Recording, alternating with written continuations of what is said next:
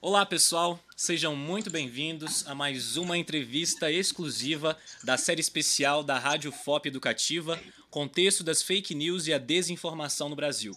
Meu nome é Alexander Chechel e estou estou à frente dessa entrevista com meu amigo Ângelo Queiroz também. Muito prazer, gente. Meu nome é Ângelo Queiroz, estudante de música licenciatura da UFOP, e eu também participarei da condução dessa conversa. O tema da nossa entrevista hoje é divulgação científica no contexto do negacionismo. Hoje, como podemos pensar na divulgação da ciência e como ela chega até as pessoas? E no atual contexto que vivemos, como combater a onda do chamado negacionismo da ciência?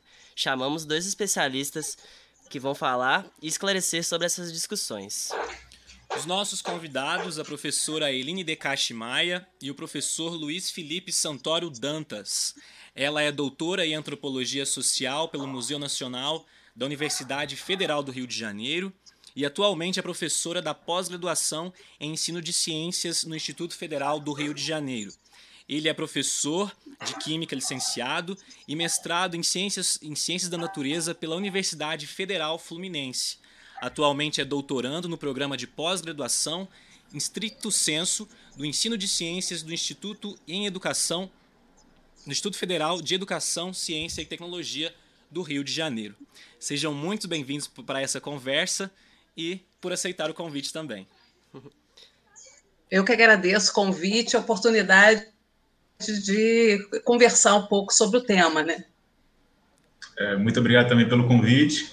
Faço das palavras da Aline na minha também, e também para a gente poder compartilhar nossas produções, a gente conversar, que acho que sempre há uma troca entre educação, ciência, e a gente tem que aproveitar esse momento sempre. com certeza. Vou começar com as questões aqui, então. É, professor, professora Eline, para início de conversa, e de acordo com as discussões do artigo escrito por vocês, divulgação científica no combate às fake news em tempos de Covid-19, o que pode ser compreendido e não compreendido por divulgação científica? Existem características inerentes numa produção relacionada à divulgação científica? Bom, é uma pergunta difícil de responder em poucas palavras, né? É, o, a divulgação científica é, antes de tudo, né, é um ato de comunicação, né? Então, é, pode parecer uma ideia um pouco restrita, né? Mas eu compreendo a divulgação científica como sendo um movimento é, comunicacional e existe desde o surgimento da ciência moderna. Né? Você vai ter até autores que, que podem é, partir da ideia de que a, da divulgação científica é anterior mas há um certo consenso de que a divulgação científica surge com a ciência moderna. Né? Então, é, hoje em dia, quando a gente fala de divulgação científica, a gente também está falando num movimento de democratização da ciência, né, na busca de incrementar né, o acesso à cidadania é, das pessoas de um modo geral. Né? Então, é, o que, que a divulgação científica visa fazer? Né? É, busca produzir materiais diversos né, que consigam é, fazer com que haja um entendimento desses conteúdos né, é, produzidos pela ciência, que são conteúdos herméticos para a maioria da, das pessoas, né? Então, é, alguns autores vão falar, olha, a divulgação científica é um movimento de tradução de uma linguagem para outra, né, de uma linguagem científica, né, que, que é uma linguagem de comunicação entre os pares, entre aqueles que produzem a ciência, então, geralmente carregados de, de jargão científico, é, de conceitos que são desenvolvidos, é, que as pessoas que, que estão dentro do, do, né, do campo científico é que têm mais é, condições de compreender. Então, uma forma da gente democratizar né, e tornar esse conhecimento é, estendido para a sociedade como um todo é fazendo uma, essa tra é, tradução. Né? Então, de que modo você pode fazer isso? Né? Então, é, são produções diversas, você tem vários formatos né, possíveis é, de, de é, materiais né, de divulgação científica, seja é, textos escritos, vídeos, podcasts, é, enfim, um material muito diversificado. É, qual seria o, o, elo de ligação entre esses produtos? Né?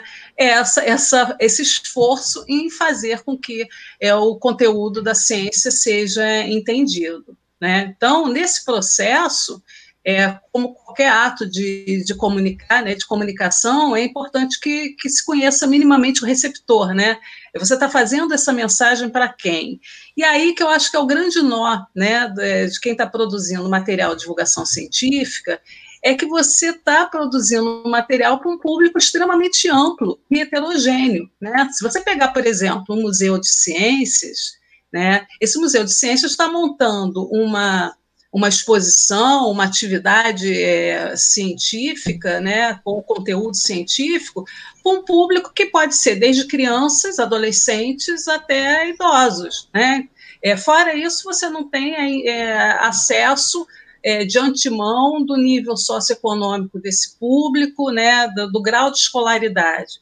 Então, olha, olha que, que, que desafio é fazer um material que seja um material que consiga comunicar né, para um público tão amplo e tão diverso. Aí, nesse sentido, né, o que é, torna a tarefa, é, para quem gosta de desafio, né, mais interessante, mas também mais possível, é você é, fazer um trabalho interdisciplinar, e aí, melhor ainda, se dentro desse grupo né, que vai produzir esse material, você possa incluir, inclusive, uma perspectiva, um olhar daquele eh, grupo, ou de representantes do grupo que você vai, ao qual você vai se direcionar. Né? Então, é um aspecto que eu gosto muito da divulgação científica e que é até um tema que eu desenvolvo e trabalho é o diálogo, né, que é, estabelecido entre ciência e arte. Né? Então, já que você tem que fazer um material que, que precisa atingir um grupo tão heterogêneo, tão amplo, é, o uso né, de expressões artísticas é muito comum né, é, na produção desse material de divulgação é, científica, né, para que ele possa é, ter essa, essa ampliação né, no, da sua recepção.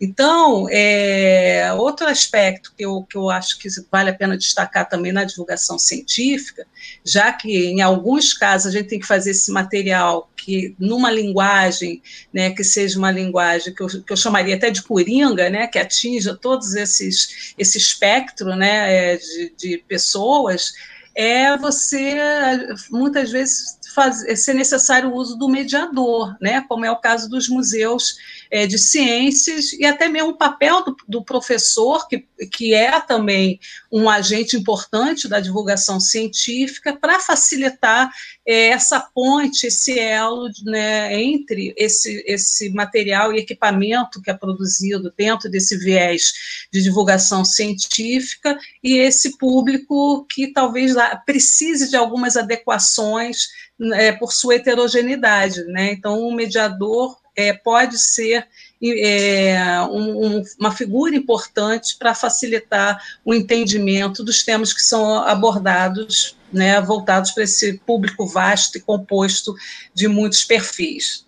Né? Se a gente quiser fazer uma síntese da síntese, alguns autores vão até é, podem até brigar comigo pela simplicidade né, da definição, mas é isso, é traduzir o conteúdo da ciência que, que é feito e produzido numa linguagem é, de difícil acesso à população, principalmente uma população é, como a do Brasil, que tem uma escolaridade né, é, precária, é, fazer com que essa população possa ter esse entendimento, compreensão desse universo é, produzido no interior do campo científico. Né? Então, é mais ou menos isso. Não sei se eu consegui né, responder, mas é isso.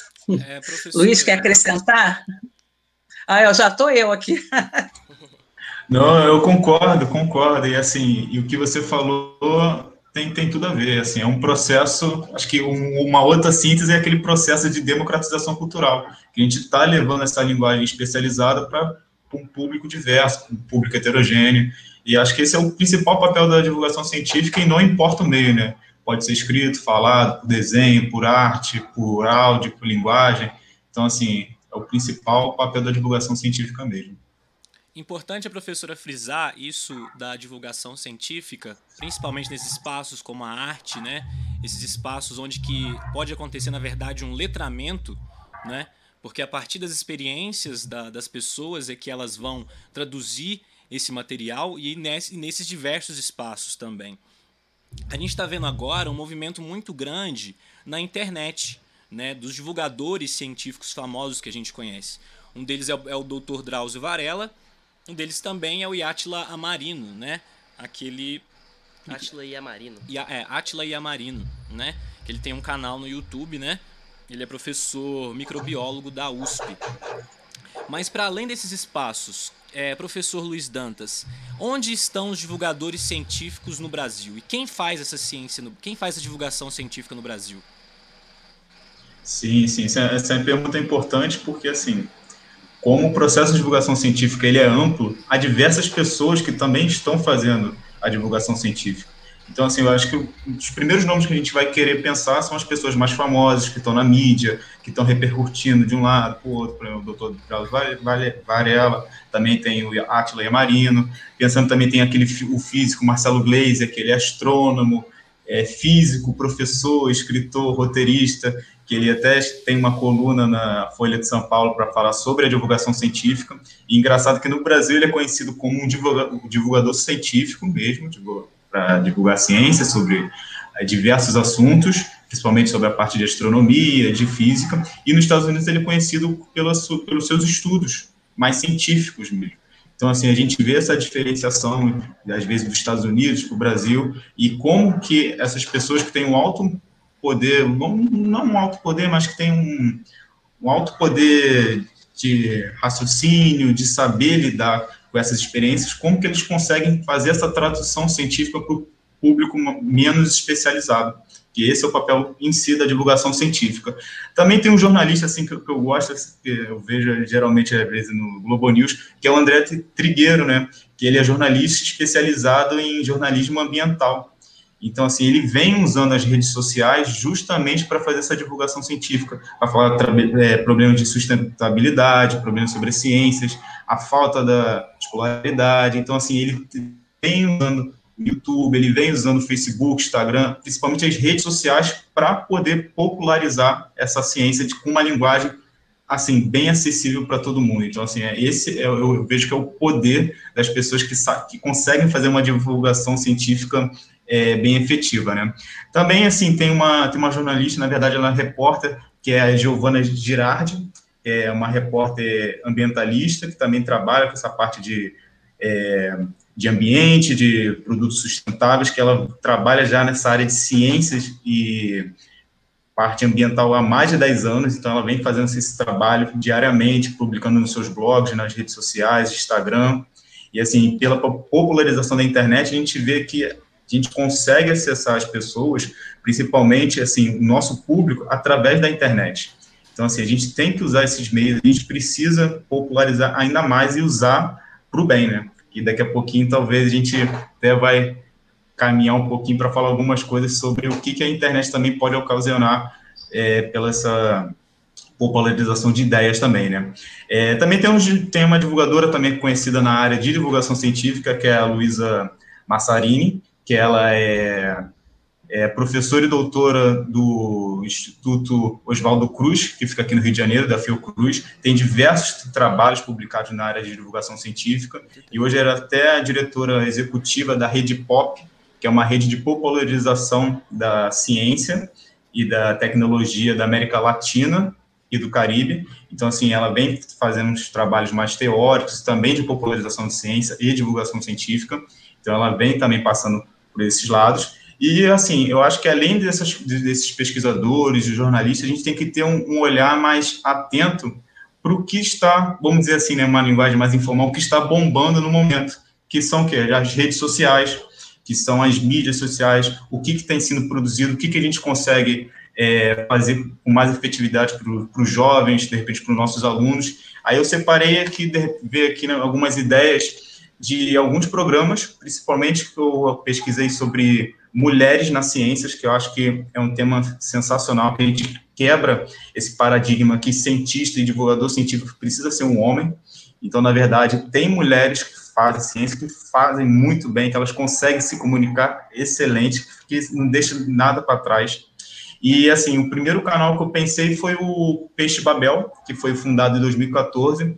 São duas pesquisadoras que elas vêm fazendo esse papel pelo YouTube, elas criaram em 2014 um canal para justamente desmitificar a ciência.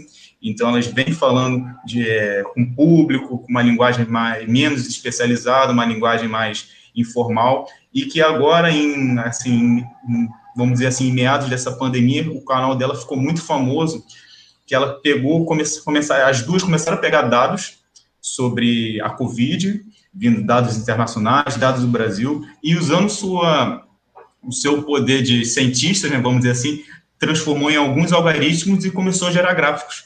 Então, esses gráficos que, que ela gerava, através de é, números de doenças, é, pessoas infectadas, elas explicavam, através desses gráficos que elas mesmas geraram, para o público o que, que significava aqueles gráficos, o que, que era uma porcentagem, como que aquilo poderia ser relacionado direto com o Brasil, com a nossa doença, através das regiões, e, fico, e ficou bem popular porque outros cientistas começaram a usar os gráficos delas. Então, assim, a gente vê que essas redes, ainda mais hoje em dia pela internet, às vezes uma coisa que a gente acha legal, a gente pega, referencia, vê que a gente pode usar como fonte, a gente vê quem pode usar. Então, assim, bombou nesse tempo, elas estão bem famosas também, desde 2014. Também tem um canal chamado Nunca Vi um, um Cientista, que é da Laura de Freitas e Ana Bonassi, que são duas pós-doutorandas da USP, que elas também vêm fazendo um trabalho de desmistificação de notícias falsas, ficaram bem famosas também é, nessa época de, de Covid, para falar sobre é, as falsas curas da Covid, que até elas um post dela no Instagram e no, YouTube falando assim, whisky com mel, será que cura Covid? Então, assim, ela vai além da, além da ciência, então, assim, ela consegue unir a ciência e, a, e essa linguagem formal com, com as pessoas mesmo. E um outro tipo de mídia que assim vem se popularizando bastante é a mídia de áudio, né? Que são os podcasts. Se a gente parar para pensar, a divulgação científica, muito antigamente, desde que começou a ciência moderna, que nem a Eline falou, vem da rádio. E hoje em dia, a linguagem do áudio tem voltado agora através das mídias pela internet, que são os podcasts. Então, assim, eu separei os dragões de garagem, que foram os primeiros, pelo menos aqui no Brasil, né, é, a falar sobre podcast de divulgação científica. Então, assim, a gente tem uma equipe diversas, majoritariamente formada por mulheres de diversas áreas, e que abordam temas científicos de diversas áreas. Então, assim, além da sobre Covid, sobre saúde, sobre sustentabilidade, sobre as queimadas, então, assim, são podcasts de diversos temas que vêm se popularizando, os formatos de áudio também. Então, assim, a gente tem que prestar atenção que não é só os pesquisadores famosos que também fazem a divulgação científica. Dentro das nossas faculdades também tem divulgação científica, às vezes dentro da nossa sala de aula de ensino médio, ensino fundamental, tem trabalhos de divulgação científica, então a gente precisa ter um olhar mais carinhoso para esse, para esse público. Certo? Sim, professor Luiz. É, a, foi muito bom essa fala, su, essa fala sua. É principalmente é, quando você falou o nome de várias jornalistas, né, e vários e jornalistas também, né, jornalistas de modo geral. Né, os primeiros divulgadores científicos, eu acho que a gente conseguiu ver nessa pandemia foram os próprios jornalistas. Né, nas, você vê nos telejornais aquelas no, no intervalo comercial né, as orientações né, para combater o coronavírus. O próprio jornalista fala: use máscara, use álcool em gel, né? E para além desse espaço, claro, vai numa numa seara, né? Numa, numa um grande um grande palco assim. É... Direcionar a próxima pergunta. Partindo do, dos meios de comunicação, como rádio, televisão, internet, fazendo, fazendo um gancho com a, com a sua resposta, é... doutora Eline Decac, Decache, qual a importância da divulgação científica, principalmente em tempos da pós-verdade, é, como no contexto da pandemia da Covid-19? Bom, é, esse, esse é um tema extremamente é, difícil né, de, de falar sobre, porque quando a gente fala em pós-verdade, né, a gente fala de um movimento que envolve motivações subjetivas, né, afetivas e emocionais é, nas explicações da realidade. Então, nesse sentido, é, o, o, uso, às vezes, de é, temas da divulgação científica esbarra no fato de que as pessoas vão rechaçar porque vem de fontes né, que não são fontes é, consideradas ou é, por, por, pelas pessoas né, que, que são adeptas às pós-verdades. Né? Então, as fontes que alimentam né, a, a, interpretação do mundo né, nessa, nesse movimento de pós-verdade são fontes que estão relacionadas com, com afeto, com, com é, tá no campo da, da subjetividade. Né?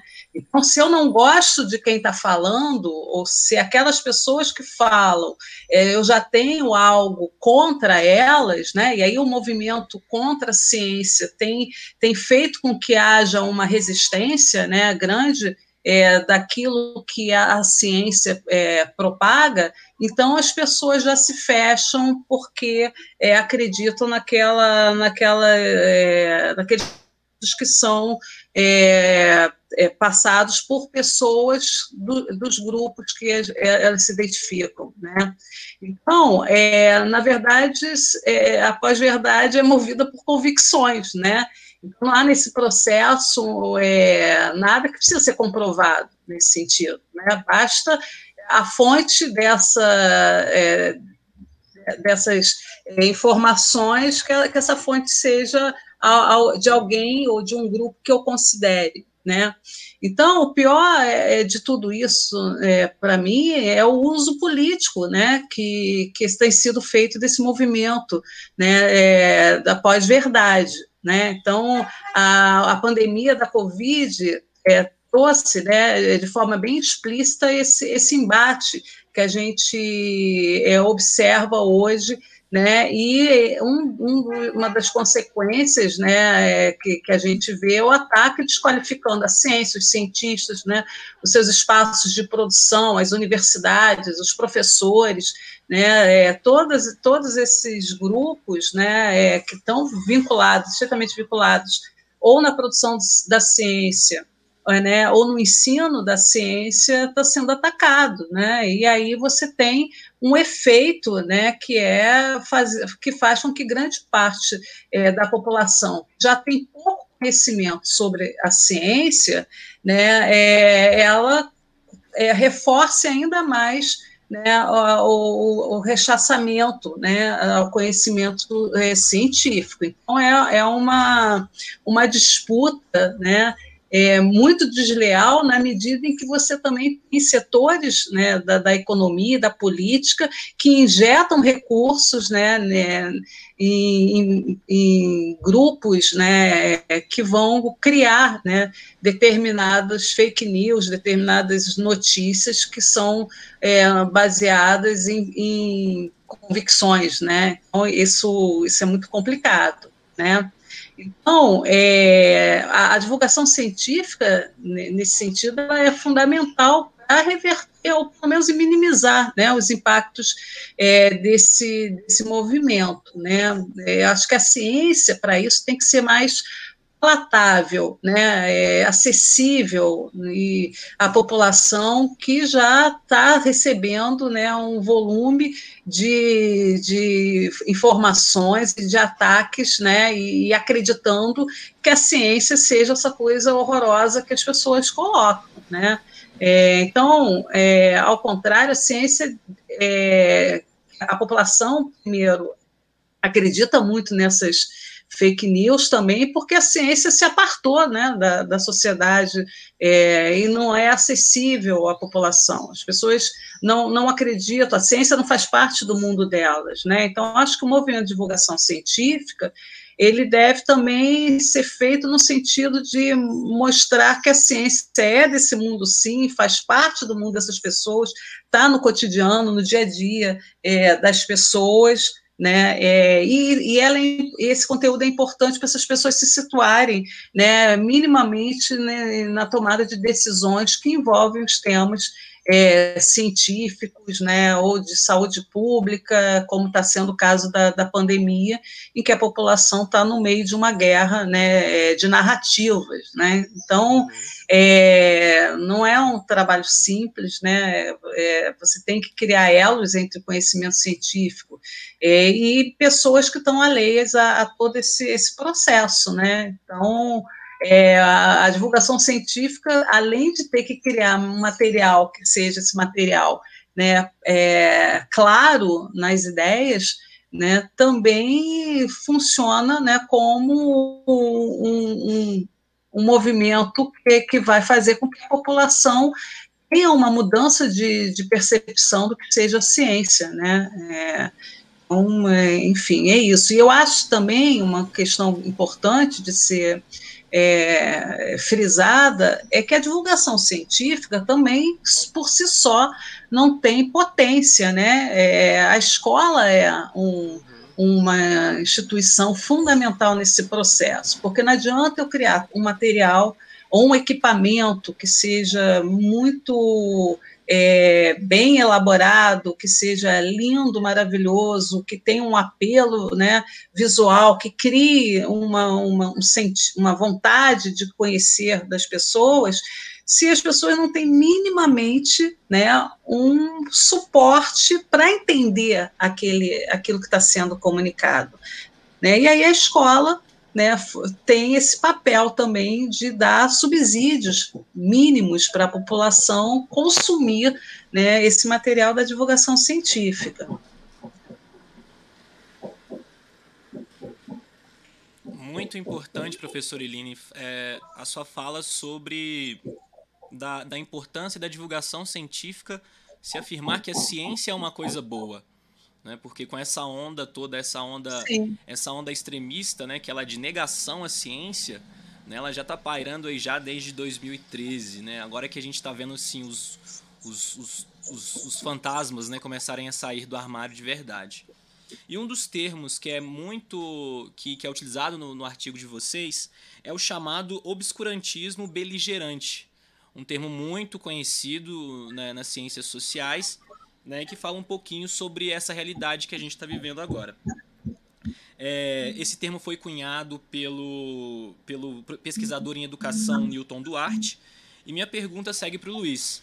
Luiz, o que esse obscurantismo beligerante significa dentro desse sistema atual de governo e dentro desse contexto em que vivemos? Qual é a ameaça que ele apresenta? Olha, eu acho que é engraçado falar isso, mas tudo, tudo tem a ver. Parece que quando foi criado, já estavam pensando o que estava acontecendo já com que ia acontecer com o nosso governo né, no momento atual. É um movimento de negacionismo, que nem a Eline falou, vocês falaram, é um movimento de negação da ciência.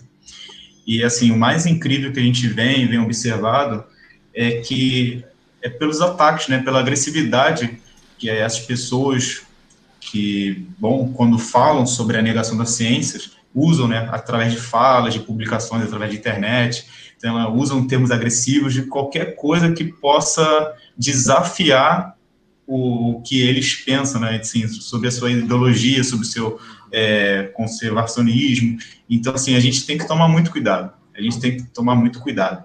Tem um pesquisador da química, o nome dele é Hélio Mercedes Neto, que ele diz que a gente tem que combater esse obscurantismo, obscurantismo esses tempos de obscurantismo, através da ciência. Então, assim, a gente tem que usar a divulgação, para divulgação científica para isso. Mas, assim, segundo ele, a gente, não, a gente não precisa ficar passivo, só recebendo esses ataques. A gente tem que atacar óbvio, com todo, todo respeito, com todo o poder científico, com toda a razão também, atacar isso através da ciência.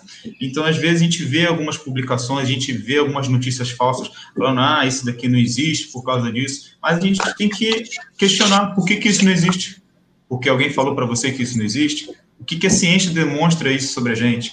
Então, assim, eu, eu que sou das ciências exatas, né, sou da química, a gente vai muito sobre a pesquisa. Então, assim, a gente pesquisa, a gente vai atrás, a gente vê se dá certo, se dá errado, a gente vai atrás das referências. Só que também a gente tem que cuidar, tomar cuidado, porque essas pessoas também usam referências, usam fontes.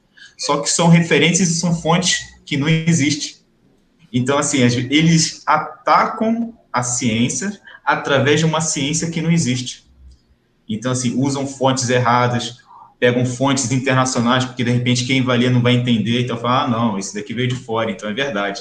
Só que a gente tem que levar esse questionamento, a gente tem que levar esse, vamos pensar, esse, essa interrogação para os nossos alunos. Porque, assim, eu, eu acredito que, assim, a gente tem que começar a transformar é, as pessoas, os indivíduos, através da base através do ensino fundamental, através da alfabetização. Então, assim, levar esse questionamento, desde levando para a criança, passando para o adolescente, aí, às vezes dentro de casa, a criança conversa isso com os pais, conversa com a família. Ah, não, mas a gente tem que saber se isso é verdade. Como que a gente consegue fazer isso? Como que a gente pesquisa hoje em dia? Está todo mundo de quarentena. Internet. Você vai, às vezes, através só de uma fonte? Não, vai através de fontes então, assim, geralmente essas correntes de Facebook, correntes de WhatsApp, quando começa a espalhar notícias falsas, primeira coisa que as pessoas vão fazer é espalhar para os outros. Pelo menos agora o Facebook e o WhatsApp, agora eles estão impedindo desse compartilhamento em massa, justamente porque chegou num nível de, de notícias falsas que estava uma bola de neve. Então, assim, às vezes você passava uma corrente e quando viu já passou para 200 pessoas através de um minuto, dois minutos. Então, assim, são algumas, algumas moderações que tiveram que fazer justamente para travar esse, esse obscurantismo, né? travar esse momento que a gente está passando. Então, assim, eu acredito, eu acho que a Eline também acredita também, que a gente só consegue combater isso através da ciência, através da conversa, através de de, da divulgação científica, porque a gente não tem uma fórmula exata. Fala assim, como que a gente vai combater as fake news? Como que a gente vai saber se uma notícia é falsa ou ruim? A gente pode dar direcionamentos. A gente pode falar, olha, pesquisa se a notícia é falsa, vê a fonte. Mas como que a gente vai ver a fonte se eles usam fontes falsas? Então, assim, às vezes você olhar mais de uma fonte, ver de onde foi retirado, quem está falando isso, quem é essa pessoa que está falando. Então, assim, durante a Covid, é o que eu vi de tratamento de Covid, cara, eu não acreditei tomar remédio, cara, diversos remédios, que nem eu comentei, uísque com mel, uma senhora outro dia comentando que ela estava tomando zinco com pastilha de mel e gengibre, eu falei, cara, qual é o argumento científico para isso, sabe? Ah, porque ela escutou de uma outra pessoa, e isso vai passando de uma pessoa, vai para outra, vai para outra. Então, assim, a gente tem que procurar fundamentos científicos para isso. E, assim, acho que só assim a gente vai conseguir combater e vai conseguir, assim, plantar aquela sementinha nas pessoas de começar a querer investigar sobre tudo que elas recebem. Porque as pessoas não, não podem ser passivas. Ah, não, eu recebi isso no WhatsApp, então isso é verdade. Eu falei, não, cara, para. Para, pensa, reflete. Assim, isso faz sentido? Ah, não, mas ah, três pessoas me falaram. Eu falei, então por que você não pode pensar ao contrário? Pesquisa vai atrás, não sabe, pergunta para de repente algum especialista, alguém que você confia, alguém que é da área da ciência, porque, cara, a gente tem que fazer esse trabalho de formiguinha, então, assim, a gente tem que combater, porque geralmente essas pessoas que utilizam essas notícias falsas, elas não têm, não têm mesmo embasamento científico. Então, assim, através da ciência que a gente vai conseguir combater, sem dúvida. Eline, quer completar alguma coisa? Não, eu só, só queria dizer também, é, para complementar até a questão da, da pseudociência, das fake news, é que quem está à frente promovendo né, a, a, propagação dessas ideias não, não é movido por princípios éticos, né? É, a ciência é movida por princípios éticos. Você pode até ter é, cientistas que não são éticos, mas você tem instâncias de controle né? Você tem comitês de éticas que vão, vão dar, de uma certa forma, regulando as atividades é, científicas e, e o cientista está é, é, produzindo a partir desses princípios. Então, é, há uma guerra aí desigual porque não, é, é, muito desmedido a forma como as pessoas divulgam né, é, ideias que, às vezes, elas mesmas não acreditam, mas que têm uma função política, né, um, uma, uma motivação econômica e um propósito escuso por trás disso, né? E pouco ligam para o efeito que aquilo vai é, é, surtir na, na, população. Quer dizer, uma, uma pessoa que vai toma um remédio achando que está, né? Ou, ou uma um, sei lá, um placebo qualquer,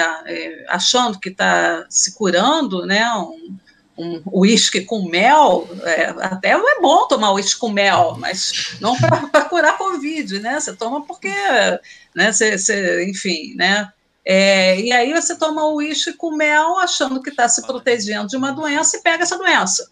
Né? Então, assim, há uma perversidade também é, por trás de uns movimentos em relação à, à, à disseminação né, dessas ideias que são para quem tem né, uma alfabetização científica mínima, né, é, sabem que elas não, não, não são verdadeiras, né, que elas não se sustentam em, como conhecimento científico. Então, eu acho que beira, às vezes, a perversidade, o que a gente é, assiste hoje em dia, né, é, no, nesse combate, principalmente nesse combate à pandemia que a gente está observando.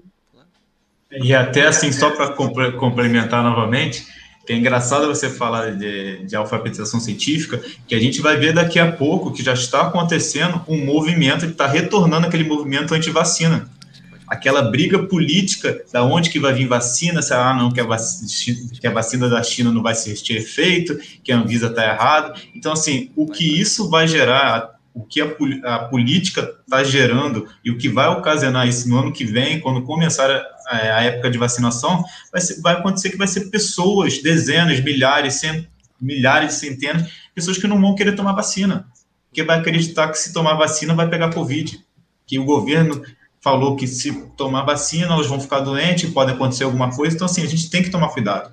Então, assim, a gente tem que explicar, por exemplo, o que, que vai acontecer agora, como que a gente pode combater isso? Explicar, explicar como é que funciona a vacina. Ah, não, que falar que na vacina tem vírus. Sim, tem, mas são vírus diferentes, são vírus modificados, justamente para você gerar anticorpos. Então, assim, é através da ciência que a gente vai conseguir combater. Mas, assim, é um trabalho de formiguinha, porque, assim, hoje em dia, pelas redes sociais, a internet, as notícias se espalham em milésimos de segundos. Então, assim, às vezes você vai ser um contra não sei quantos, mas se você conseguir fazer surtir efeito e espalhando isso, vai ser. É isso que a gente tem que fazer. É um trabalho devagar, mas a gente, a gente não pode desistir. Então, assim, é a divulgação científica mesmo, são os divulgadores científicos que vão fazer por onde, né, esses movimentos é, anti-vacina, movimentos de Covid, terraplanistas, diversos movimentos que a gente vê, vem vendo por aí, né? Começar dentro de casa também, né? Por que não, né? Sermos divulgadores científicos, né? Exatamente. Com certeza. É, relacionando a isso também, professor Eline, dentro da universidade pública, quais que são os desafios para fazer com que essa divulgação científica chegue de fato aos diversos públicos? Bom, é, a, a, divulgação científica né, é, ela é também produzida na, na universidade, né? Então, é, na verdade, deixa eu ver aqui, você está... Peraí, repetir a pergunta. Porque... Quais os desafios, né? É, quais que são os desafios para, é, ao, do pesquisador para fazer com que a, a divulgação científica chegue, de fato, aos diversos públicos? Mas dentro da universidade pública, né? É, dentro da universidade tá, pública. É, não, a pergunta que eu queria saber é isso. Você está querendo saber é, do movimento de divulgação científica feita pelas universidades, isso, é isso? isso? Ah, tá. Eu, eu confundi a, a, pergunta. Então, então bom, é, eu acho que é uma tarefa extremamente difícil, né? É, e é mais uma atividade que o professor pesquisador tem a desenvolver, né? não que não seja uma, uma atividade importante, mas a divulgação científica, o, o, o pesquisador, como divulgador científico, é, ele tem aí uma soma mais de atividade, né? É, fora isso, você ainda tem o fato de que há dentro da própria universidade uma percepção que divulgar ciência é menos nobre do que fazer uma pesquisa de bancada, uma pesquisa de ponta e etc. Então, é, nesse sentido, você tem uma certa inibição de iniciativas de divulgação científica é, por conta de tudo isso. Atualmente a gente tem no, atualmente não, já tem alguns anos que o currículo Lattes incluiu uma aba ali é, de atividade de divulgação científica como uma forma de, de colocar a divulgação científica no mesmo patamar de outras atividades acadêmicas, né? Porque, afinal de contas, o professor já dá aula, já faz a pesquisa, né? E além de tudo vai divulgar a ciência, não pode colocar isso, né, como uma atividade né, é, que, que, contabilize ou que dê um retorno, né, porque quem conhece o, a, a, universidade sabe que o Lattes é tudo, né? O Lattes é onde você é, é, onde você tem ali o termômetro da produção daquele, daquele professor, né?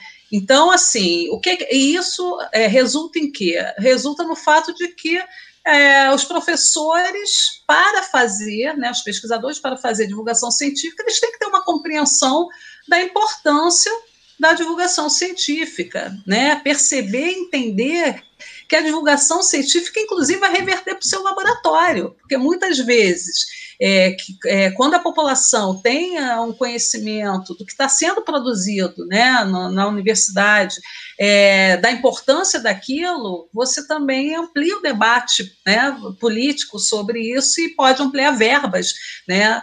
Tanto para a divulgação em si como para, para as pesquisas. Então, não, não, é uma coisa isolada, né? É preciso ampliar essa, essa compreensão da divulgação científica como algo que faz parte né, da, das atividades é, da universidade. Né? Durante muitos anos, né, desde que eu entrei na faculdade, ó, né, na universidade, que eu, que eu vivo esse ambiente de universidade, que esse debate sobre a, a, a, os cientistas, os pesquisadores que ficam enclausurados né, nas suas salas, é, fazendo suas pesquisas, é, eles, eles não têm contato com a sociedade, enfim, tá, é, a divulgação científica, então, seria essa possibilidade dessa comunicação e desse contato mesmo com o outro universo, né? Eu, às vezes, é, é, isso é tão assim arraigado, né, em quem faz pesquisa, em quem está na academia, que muitas vezes eu dou aula, os alunos falam, professora, está falando difícil, é, eu não tenho distanciamento, eu não consigo uhum. perceber muitas vezes que aquele linguajar, que é um jargão, que mesmo sendo das ciências sociais, obviamente, né, eu tenho meus jargões, né, e o uso dos termos dificulta, inclusive, o acesso né, é, daquele conteúdo para os alunos. Então, eu tenho que tentar, como professora, é claro que hoje em dia, com uma experiência maior de sala de aula, já vou percebendo, né, e vou tentando me, me adequar, mas no início, quando eu era, assim, na minha carreira de professora, eu achava que eu estava, assim, ah, sendo super clara, né, e, no entanto, não estava. Agora, imagina, eu estou falando isso de um público que está sentado nas cadeiras da, da universidade, né, imagina agora um público que não está mais né, na, na, na, escola, que não tem mais acesso a determinados conhecimentos, é, tendo é, contato com esse conteúdo.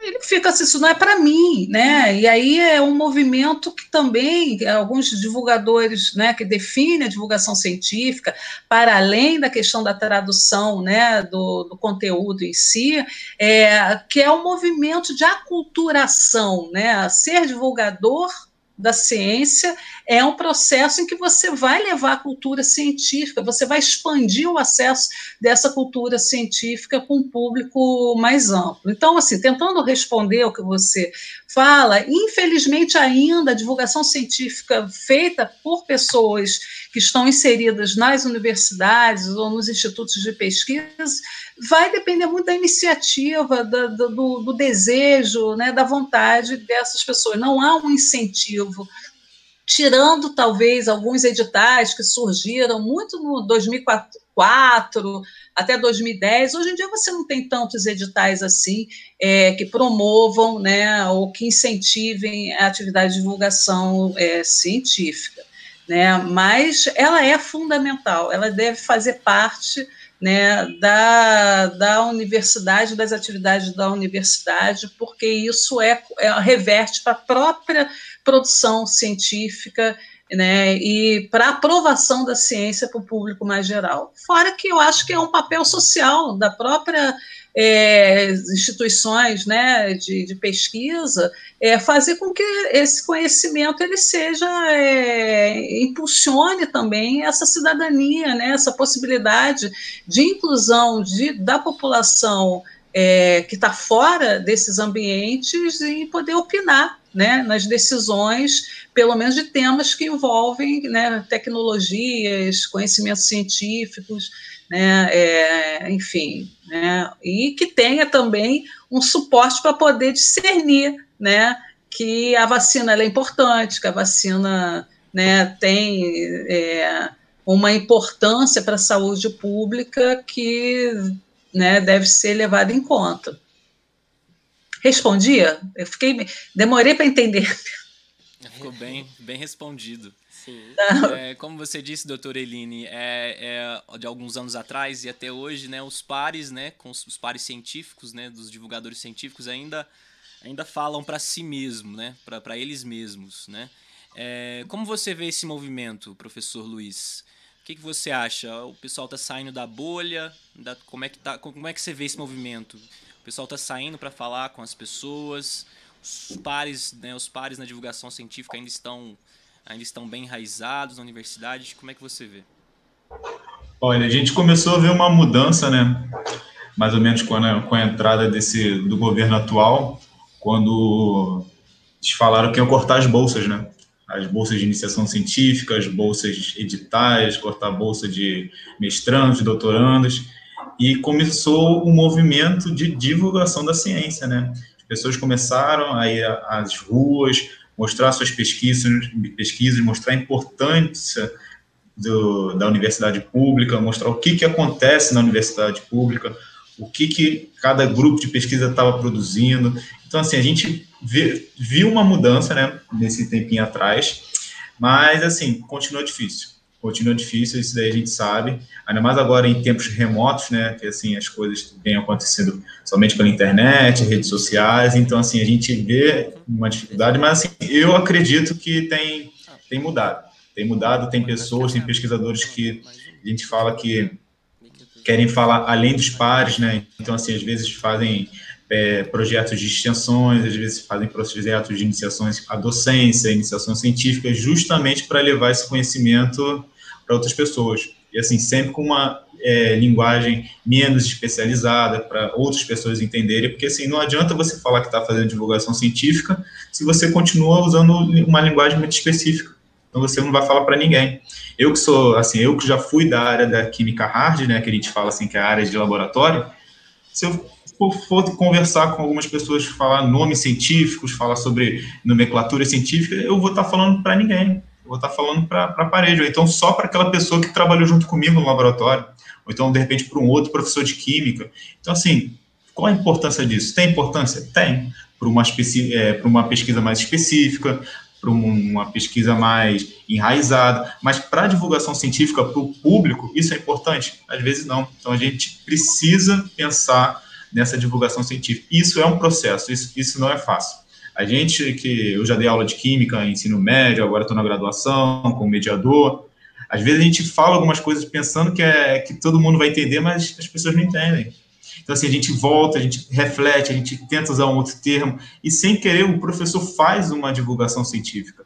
Então assim isso é um processo, é difícil. Então às vezes é uma coisa que dá certo numa turma, você vai ter que usar uma, uma outra linguagem para outra turma porque isso não funciona para todo mundo, as pessoas são diferentes, as pessoas são heterogêneas, então a gente precisa ter esse, essa alta reflexão também. E como a Eline falou, o processo de divulgação científica, principalmente nas pesquisas das universidades federais, da universidade pública, é um retorno para a população. Se a gente para para pensar, quem paga né, essas, esses custeios de pesquisa é a própria população através dos impostos.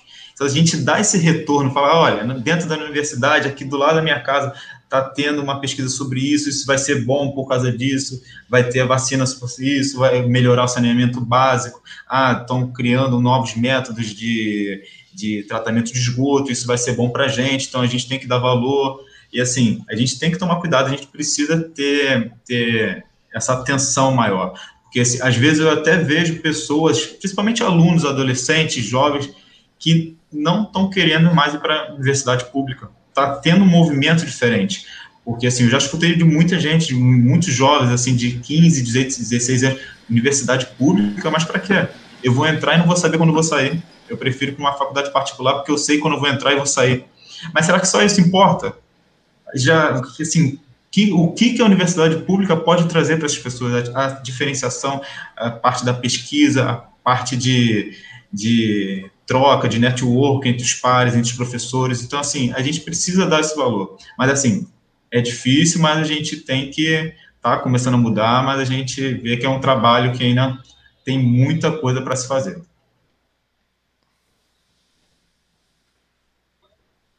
Eu encerro já? É, professores, mais uma vez gostaríamos de agradecer a participação de vocês pela, por todas as ideias passadas e lembrar que o espaço estará sempre aberto para quando vocês quiserem voltar. Considerações finais. É. Bom, é, queria agradecer mais uma vez. Para a gente é muito bom estar tá, tá aqui, né, falando, batendo esse papo, é, divulgando o nosso trabalho, nossas percepções. E, e achar, falar também que eu achei muito interessante o fato de vocês uh, terem convidado a gente a partir de um artigo né, que a gente escreveu, porque muitas vezes é, o pesquisador ele escreve um artigo e joga no mundo e depois não tem um retorno. O único retorno mais assim palpável que ele tem é citações né, é, do artigo em algum trabalho acadêmico. Né? Claro que é um, um bom retorno. Mas o convite feito motivado pela leitura para a gente é, também né, foi assim bem, bem bacana. Eu gostei, gostei bastante de saber que fomos é, chamados em função do que a, o nosso artigo né, suscitou em vocês. É, essa questão da divulgação científica, só queria terminar falando que é, a gente também não pode colocar um peso muito grande na divulgação científica, como se ela fosse né, é, salvar a, a, todos nós né, desse, é, desse movimento negacionista ou das pseudociências, das fake news. Né, há um limite é, em relação ao que o trabalho do divulgador científico tem, né? Então, mais uma vez, eu queria frisar o fato de que a escola, a formação básica né, da, da, da, pessoa, ela, ela é que vai definir, inclusive, o consumo dessa, desse material de divulgação científica, porque é, se eu não tenho minimamente uma alfabetização científica, eu não consigo né, ultrapassar é, determinados é, conteúdos, eu não consigo entender. Né? E a gente vive numa sociedade né, em que tem muitos jovens adolescentes que afirmam que ah, estudar não é para mim, né, que ser cientista o quê? Cientista é algo, é, né, as, as pessoas pensam que cientista é gênio sou gênio, né? É, eu, eu, eu, necessitaria de dinheiro. Enfim, há uma fantasia também em torno né, do, do mundo da ciência e, e, da universidade que inibe essa população a querer, inclusive, conhecer. Então, eu acho que a gente tem que ter um acolhimento dessas pessoas. É, é o mesmo movimento que faz com muitas vezes a pessoa passe por um museu, por um, institu um instituto de, de cultura, que é tão lindo, maravilhoso, está um, tá tudo gratuito, mas ela não entra, porque ela não se sente é, acolhida né, naquele ambiente que muitas vezes é um ambiente inibidor. Né? Então, é um movimento que eu acho que é, precisa é, ser muito mais amplo do que simplesmente produzir né, esse material, fazer podcast, porque esse material e as produções estão aí né? É, é, a internet está aí, ainda mais agora na pandemia, que você é, tem, está tendo acesso à, à, profusão de lives, né? Eu estou tendo oportunidade de ouvir pessoas que eu não poderia ouvir porque eu não posso me deslocar. Então, as, há uma, uma forma mais de, democrática, né? de, de que essas lives estão promovendo, mas acontece que eu tenho que ter motivação né? Eu, eu, eu, preciso ligar e ouvir aquilo, né? Então a gente tem que, que fazer é criar essa motivação e esse movimento na população que, que né, tá, né, apartada né, de tudo isso. Né? Então, por isso que elas são alvo, alvo fácil, né? É, são alvos né, dessa, dessas campanhas de fake news, né? porque as pessoas também dominam uma linguagem né, que é mais imediata, mais rápida e que atinge né, o ponto fraco né, das pessoas. Então, há muito a se fazer, né? E a gente precisa incentivar a, a educação no nosso país para que esse quadro possa ser revertido, né? Então, mais uma vez, obrigada pelo convite, né? E também qualquer coisa estão, estarei aqui, só chamar.